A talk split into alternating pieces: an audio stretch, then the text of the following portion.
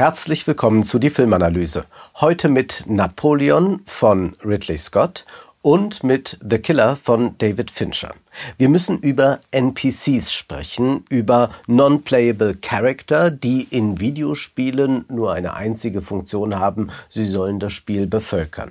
Aber dieser Begriff NPC, der ist inzwischen weit verbreitet, um Menschen zu bezeichnen, die einfach so dahin leben, die sich nicht die Frage nach dem Warum stellen, die machen, was sie gesagt bekommen, die auch nicht ihr Leben selbst in die Hand nehmen können, die nicht ihr Leben selbst spielen können.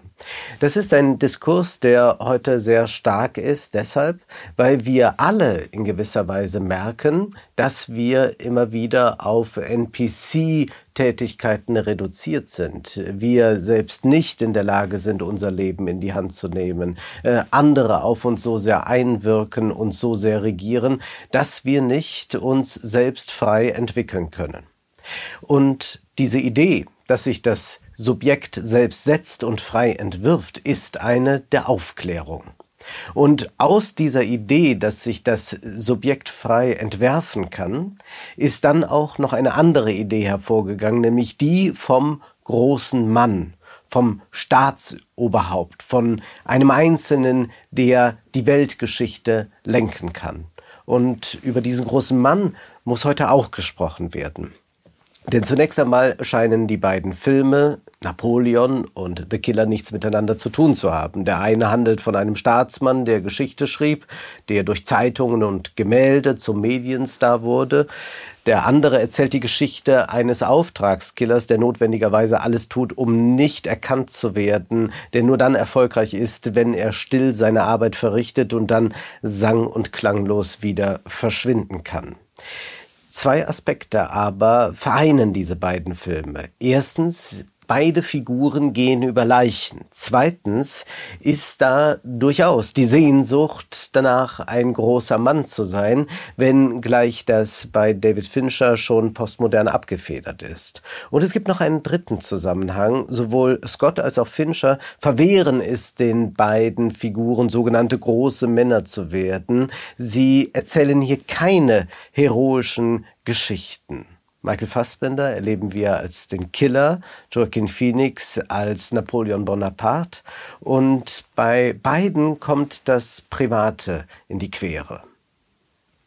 Beginnen wir mit Napoleon und auch damit zu sagen, dass wir es hier nicht mit einem herausragenden Film zu tun haben. Dieser Film ist bisweilen sehr schlampig gearbeitet.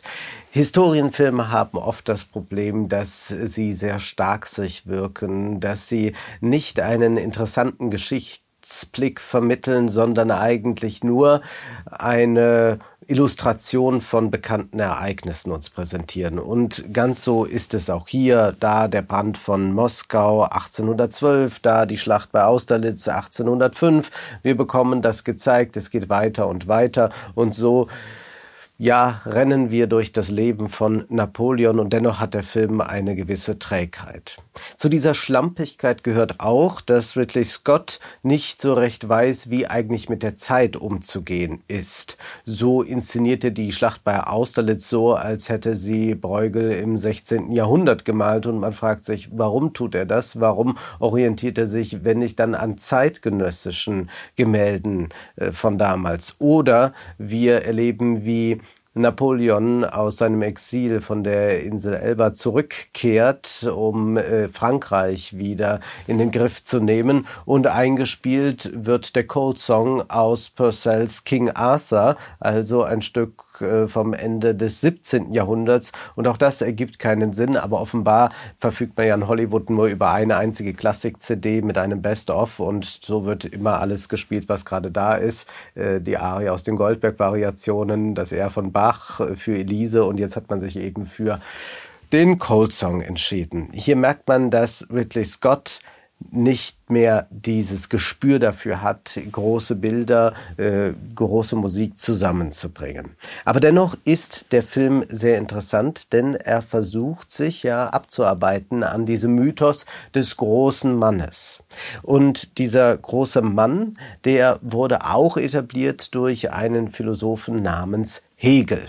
Er nämlich beschäftigte sich mit dem großen Mann in seinen Vorlesungen über die Philosophie der Geschichte. Und Hegel ging davon aus, dass im großen Mann sich etwas Besonderes zeige. Er sagt, dieses sind die großen Menschen in der Geschichte, deren eigene partikuläre Zwecke das Substanzielle enthalten, welches Wille des Weltgeistes ist. Und Hegel sah ja auch Napoleon und in ihm die Weltseele.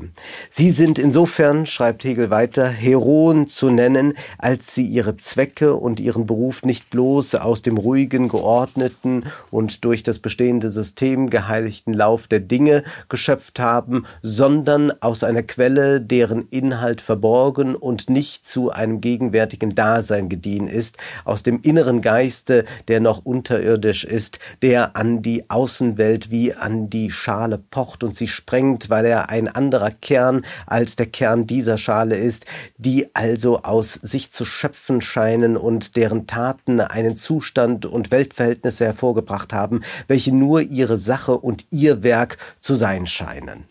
Wir haben hiermit etabliert eine Figur, die die Geschichte lenkt, die also das krasse Gegenteil zu einem NPC ist. Und Hegel schreibt dann weiter, dass äh, man äh, nicht mit Neid auf äh, diese großen Männer blickt, wenn man weise ist, sondern man erkennt, dass sie groß sind. Damit verbietet sich laut Hegel auch eine psychologische Betrachtungsweise. Also es geht nicht darum, das Menschliche hervorzukehren, die kleinen Macken und Mucken dieser Leute, sondern man muss sehen, dass in ihnen die Geschichte selbst agiert. Und so schreibt er, diese Psychologen hängen sich dann vornehmlich auch an die Betrachtung von Partikularitäten der großen historischen Figuren, welche ihnen als Privatpersonen zukommen. Der Mensch muss essen und trinken, steht in Beziehung zu Freunden und Bekannten, hat Empfindungen und Aufwallungen des Augenblicks. Für einen Kammerdiener gibt es keinen Helden, ist ein bekanntes Sprichwort. Ich habe hinzugesetzt, und Goethe hat es zehn Jahre später wiederholt, nicht aber darum, weil dieser kein Held, sondern weil jener der Kammerdiener ist. Dieser zieht dem Helden die Stiefel aus, hilft ihm zu Bette, weiß, dass er lieber Champagner trinkt und so fort. Das heißt, der Kammerdienerblick ist einer, der unheroisch sein muss, weil er äh, das allzu Menschliche in dem großen Manne sieht. Was wir nun bei Ridley Scott erleben, ist, dass er uns immer wieder diesen Kammerdienerblick sozusagen gewährt, dadurch, dass wir Napoleon sehen, wie er privat agiert. Vor allem dann mit Josephine, mit aber auch anderen Frauen, wie er im privaten ungelenk ist, wie er doch ähm, den Sex nicht so richtig äh, zu leben weiß, wie er auch Probleme hat mit der Reproduktion, ihm dann eine junge Frau zugeführt wird. Das sind eigentlich eigentlich alles recht peinliche Szenen, die Ridley Scott uns hier zeigt. Also er präsentiert uns den Kammerdienerblick, damit wir den großen Mann Napoleon nicht erkennen, damit nicht dieser Mythos fortgesetzt wird. Wir sehen hier auch nicht eine Genialität, eine besondere Faszination. Zwar bedient sich Joaquin Phoenix immer wieder des Method Actings, aber eigentlich bleibt dann doch durch die Inszenierungsweise alles etwas blass. Wenn Napoleon versucht, wieder die Soldaten an sich zu binden, dann hält er eine kurze Rede. Aber warum die Soldaten bereit sind, wieder Napoleon zu folgen, das verstehen wir eigentlich nicht. Nun ist es so, dass Ridley Scott hier ein doch recht zähes Stück Kino uns präsentiert, aber dennoch kann man sich die Frage stellen, ob äh, diese Zähigkeit auch eine Wirkung hat, die gewollt ist, nämlich uns zu zeigen, dass wir es hier nicht mit einem großen Mann zu tun haben. Und deswegen sind ja auch schon sehr viele erzürnt darüber, dass das doch nicht Napoleon sei, wie er dargestellt werde. Und außerdem gäbe es ja viele historische Unkorrektheiten.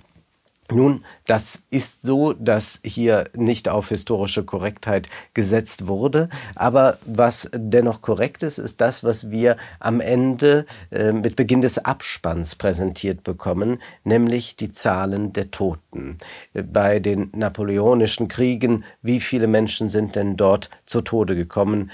Die Zahl liegt bei über drei Millionen.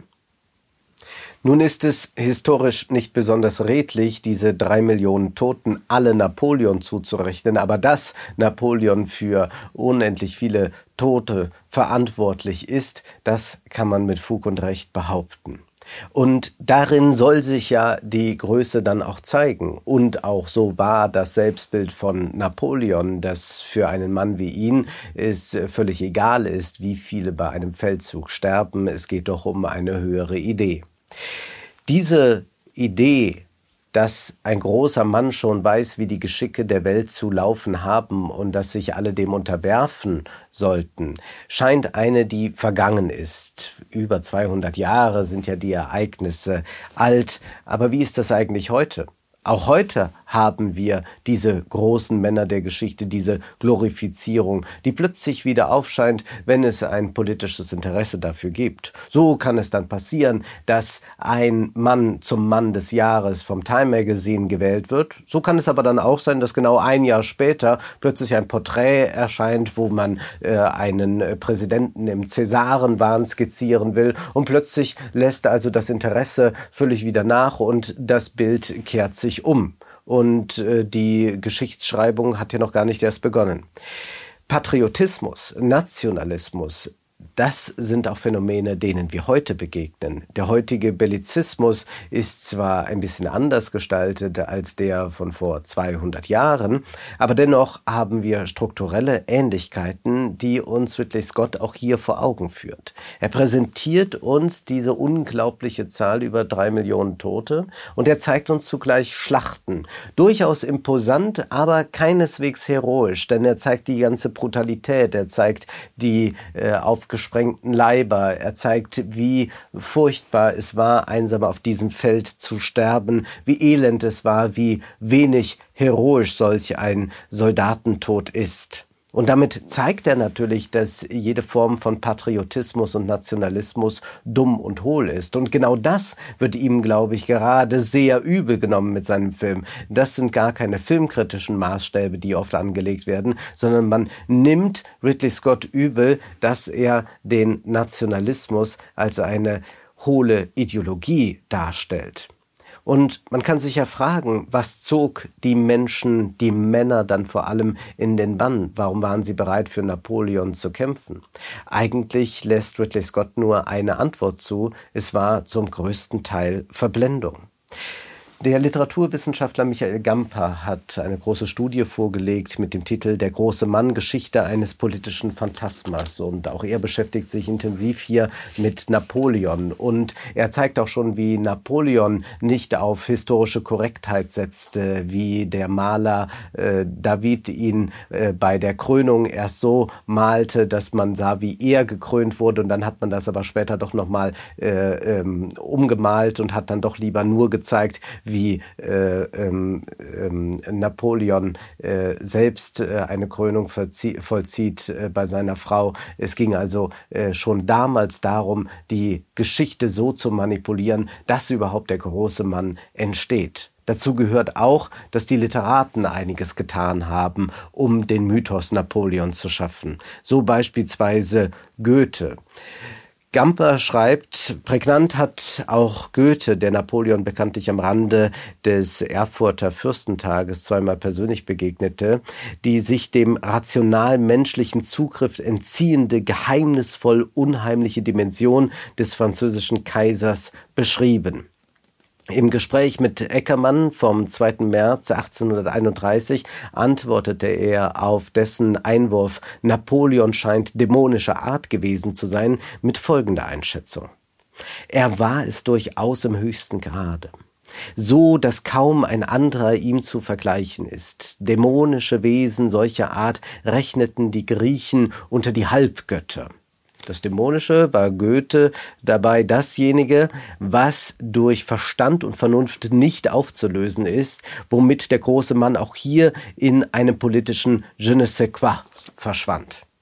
Und dieses gewisse Etwas, das suchen wir jetzt verzweifelt in dem Film von Ridley Scott, aber Ridley Scott zeigt es uns nicht. Und damit kommen wir zu dem zweiten Film von David Fincher, der einen anderen Weg geht, der zunächst einmal eine simple Rachegeschichte erzählt, obwohl das etwas ist, was eigentlich die Figur auf keinen Fall tun will, sich nämlich emotional involvieren. Wir haben es mit einem Auftragskiller zu tun, der eigentlich als Freelancer arbeitet, der möglichst unemotional seine Arbeit verrichtet, sehr viel Geld damit verdient, aber er möchte nicht äh, seine Gefühle mit hineingeben. Als dann aber durch einen falschen Schuss, äh, durch äh, eine kleine Intrige im Hintergrund.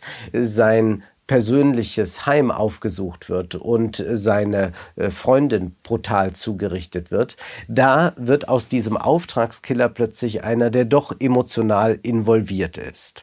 Dieser Killer richtet sich mit einem inneren Monolog, der aus dem Off ertönt, immer wieder im Laufe des Films an uns Zuschauer und sagt solche Sätze wie Schicksal ist ein Placebo. Er gibt ganz viele ja, Aphorismen, Pseudo-Aphorismen, Gedankensplitter von sich über die Natur des Menschen. Es ist ein bisschen so, als würde man bei Instagram solche Kacheln äh, durchscrollen, auf denen die ganze Zeit irgendwelche Sinnsprüche zu lesen sind. Und das zeigt hier schon, dass David Fincher nicht mehr äh, Teleologie betreibt. Hier ist nicht mehr die Geschichte ein großer, ganzer Lauf, wie das hier bei Goethe noch äh, nachzuvollziehen ist, sondern hier ist alles sehr stark zersplittert und hier versucht man nach jedem Strohhalm zu greifen, um irgendwie eine Weltanschauung sich daraus zu basteln. Wie Ridley Scott verfolgt auch Fincher keine klassische Spannungsdramaturgie. Es dauert 20 Minuten in The Killer, bis der erste Schuss abgegeben wird. Der geht dann auch noch in die falsche Richtung und das Heroische, das stellt sich hier nicht ein. Es ist auch kein besonderes Leben, das wir hier sehen. Es ist eigentlich ein NPC-Leben und dennoch versucht diese Figur, der Killer, immer wieder aus diesem NPC-Dasein herauszukommen, versucht darüber zu reflektieren und zu zeigen, dass er irgendwie doch anders ist. Denn unser Dasein ist, würde Heidegger sagen, ja stark durch die Herrschaft des Mann geprägt. Und so sehen wir diesen Killer wie er in Flughafenhotels unterkommt, wie er Bestellungen an einer Paketstation abholt, er durchläuft Terminals, er sammelt Bonusmeilen, er besucht McDonald's, er fliegt Economy Class. Es ist ein Leben zwischen Hotels und trostlosen Apartments. Es ist ein bisschen wie in Up in the Air, nur weniger komfortabel. Und dieser Killer hat ja noch ein privates Leben. Er hat da diese Freundin. Die Ästhetik des Films ist keine, die uns mitreißt und dennoch ist sie in gewisser Weise interessant. Es sind die Bilder des Gewöhnlichen und mitunter setzt man bewusst auf gewöhnliche Bilder, die Kameramann Erik Messerschmidt eingefangen hat. Der Sound besteht zum größten Teil aus Alltagsgeräuschen. Das Sounddesign ist damit unter sehr aufdringlich, aber eigentlich erkennen wir darin doch den permanenten Lärm aus Großstädten wieder. Wir haben es also hier mit einer Figur zu tun, die ein gewöhnliches und außergewöhnliches Leben zugleich führt, die irgendwo changiert zwischen NPC und großer Mann und doch beides nicht so recht ist. Und dann gibt es diese Verbindung mit den Toten. Und da hören wir gleich zu Beginn des Films, nicht erst im Abspann mit den drei Millionen Toten bei Ridley Scott, so hören wir gleich zu Beginn des Films. 105, 140 Millionen Menschen werden jedes Jahr geboren, sagt der Killer zu uns. Jede Sekunde sterben 1,8 Menschen, 4,2 Menschen werden geboren. Und er reflektiert dann über seine eigene Tätigkeit und sagt, nichts von dem, was ich getan habe, beeinflusst die Metrik auch nur im geringsten. Was hier geäußert wird, ist, dass wir eigentlich alle NPCs sind. Er sagt hier ziemlich klar, es gibt keine großen Männer. Und damit knüpft dieser Killer an an den sogenannten Fatalismusbrief von Georg Büchner. Der schrieb nämlich 1834, Ich studierte die Geschichte der Revolution. Ich fühlte mich wie zernichtet unter dem grässlichen Fatalismus der Geschichte. Ich finde in der Menschennatur eine entsetzliche Gleichheit, in den menschlichen Verhältnissen eine unabwendbare Gewalt, allen und keinem verliehen. Der Einzelne nur Schaum auf der Welle, die Größe ein bloßer Zufall, die Herrschaft des Genies ein Puppenspiel, ein lächerliches Ringen gegen ein ehernes Gesetz, es zu erkennen, das Höchste es zu beherrschen, unmöglich. Und dieses Puppenspiel, das zeigt uns Ridley Scott, das zeigt uns aber auch David Fincher in dieser unglaublichen Gewöhnlichkeit, die eingestanden wird. Also diese ganzen Phrasen oder Aphorismen, die der Killer da von sich gibt, die ergeben doch kein in sich geschlossenes Bild. Es ist eigentlich ein sehr inkonsistentes Weltbild und so könnte man auch sagen, es ist ein inkonsistenter Film dazu. In gewisser Weise ist also die Brüchigkeit, die diagnostiziert wird, auch formgebend, dramaturgiegebend für den gesamten Film. Wir haben es hier mit einem Freelancer zu tun, der einfach Geld verdienen will und der uns sagt, was es auch koste, sorge dafür, dass du zu den wenigen gehörst, nicht zu den vielen. Er sagt nicht, sei er ein großer Mann oder eine große Frau, aber versuch einer der wenigen zu sein. Und dies ist das Versprechen des Kapitalismus, dass man eine gewisse ökonomische Freiheit erlangen kann, aber nie eine absolute Freiheit, denn die kapitalistischen Machtverhältnisse bleiben. Und so ist es dann auch, dass er auf eine Killerin trifft, gespielt von Tilda Swinton. Und so stehen sich zwei Killer gegenüber und wir sind wieder bei Karl Marx angelangt, der uns ja schon deutlich machte, im Kapitalismus macht nicht einfach jeder nur seine Arbeit, sondern ein Kapitalist schlägt den anderen tot. Und auch das können wir bei David Fincher erleben. Diese unglaubliche Zahl von Toten bei Napoleon und doch die ganz stattliche Zahl äh, des Killers, die er in seiner langen Karriere hervorgebracht hat, die nivelliert eigentlich alles, was uns zu einem Fatalismus führen kann. Es zeigt aber auch uns an, dass Größe äh, durch schreckliche Taten nicht erreicht werden kann, sondern dass auch das alles banal ist, wie wir bei Napoleon am Ende jemanden sehen, der nicht in der Lage ist, äh, mit äh, Frauen vernünftig zu verkehren, so sehen wir hier auch einen Killer, der eigentlich doch irgendwelchen Emotionen folgt, getrieben ist durch irgendwelche Kleinlichkeiten, der also doch uns gezeigt wird aus einer Kammerdienerperspektive. Und wenn wir von den NPCs reden, dann reden wir ja nicht nur von den Statisten im Computerspiel, sondern auch vom, beim Film erleben wir diese Statisten. Und sie sind ja sehr häufig das Personal. Sie öffnen Türen, sind in Restaurants da, grüßen kurz, haben vielleicht zwei Worte zu sprechen, aber sie sind nicht die Hauptfigur. Die Sache ist nun aber, dass der Killer, um erfolgreich zu sein, sich als NPC verkleiden muss. So verkleidet er sich mit so einem Anglerhut als deutscher Tourist oder er schlüpft auch immer wieder in die Uniformen des Personals, äh, der Müllabfuhr oder des Paketdienstes, um Zugang zu gewissen Wohnungen zu erlangen. Das Personal wird also hier plötzlich sichtbar und das Personal wird also damit aus der NPC-Funktion, die es eigentlich nur hat, herausgehoben und plötzlich ist dann doch etwas Exzeptionelles zu erfahren. Wir sehen also, wie der Kammerdiener, wenn man so möchte, zum handelnden Subjekt wird, wenngleich es nicht der Kammerdiener ist, sondern der Killer, der sich als ein solcher verkleidet hat. Und immer wieder diese Sätze dazu. Vertraue niemandem. Darauf kommt es an, wenn du Erfolg haben willst. Es sind alles die Glaubensbekenntnisse des Kapitalismus, die wir hören. Und so geht es weiter und weiter. Und plötzlich heißt es dann gegen Ende, das Bedürfnis nach Sicherheit ist eine heikle Sache.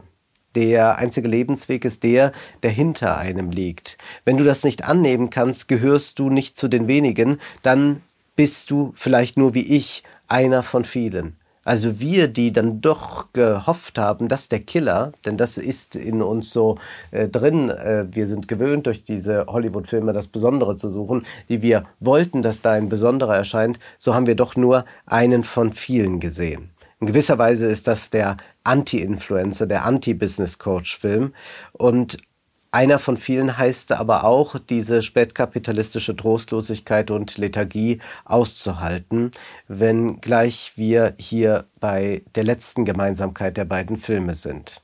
Während Napoleon versucht, mit Memoiren sich als großer Mann zu inszenieren, dann aber schon, wie wir sehen, von zwei Mädchen verspottet wird, ist der Killer bereit, das private Glück zu akzeptieren, ein NPC-Dasein zu führen, die Wonnen der Gewöhnlichkeit zu genießen mit einem Cocktail am Pool neben seiner Freundin. Und damit sind wir bei dieser Gemeinsamkeit, dass diese Filme am Ende so ausfaden, die Filme enden, aber es gibt keinen Paukenschlag, sondern es hört einfach irgendwann auf. Und so können wir festhalten, es sind beides keine besonders guten Filme. Und so stellt sich zum Schluss nur die Frage, schwindet, wo das Heroische sich auflöst, wo der große Mann als Illusion entlarvt ist, auch die Spannung und letztlich die Qualität von Filmen? Ist das der Preis dafür, dass wir nicht nur schauen, sondern sehen? Das war die Filmanalyse mit Wolfgang M. Schmidt. Ihr könnt den Podcast finanziell unterstützen, entweder unter www.paypal.me-filmanalyse oder unter der in der Beschreibung angegebenen Bankverbindung. Vielen Dank.